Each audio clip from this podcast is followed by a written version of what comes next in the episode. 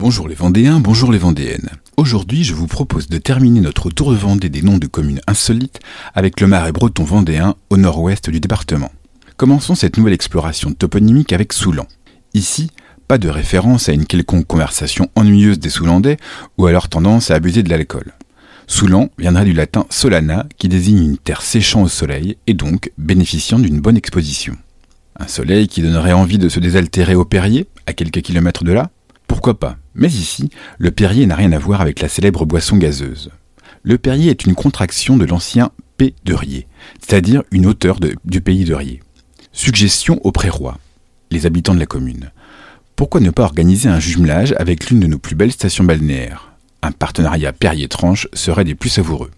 Autre commune de la région au nom intrigant, Froidefond un toponyme qui ne signifie pas que le fond de l'air est frais, mais qui vient du latin frigifondis, fontaine fraîche. Terminer, à la lisière du marais, intéressons-nous à la garnache, un nom qui a inspiré l'expression populaire et pas très sympa, à la garnache, il y a plus de putain que de vache, à laquelle les garnachois répondaient autant qu'à Chaland, mais le bourrier est bien plus grand. Pour ce qui est de l'étymologie, les spécialistes n'ont pas réussi à trancher. Et c'est donc sur un mystère que je terminerai cette chronique. C'est tout pour aujourd'hui. C'était Sébastien de Le Saviez-vous Vendée.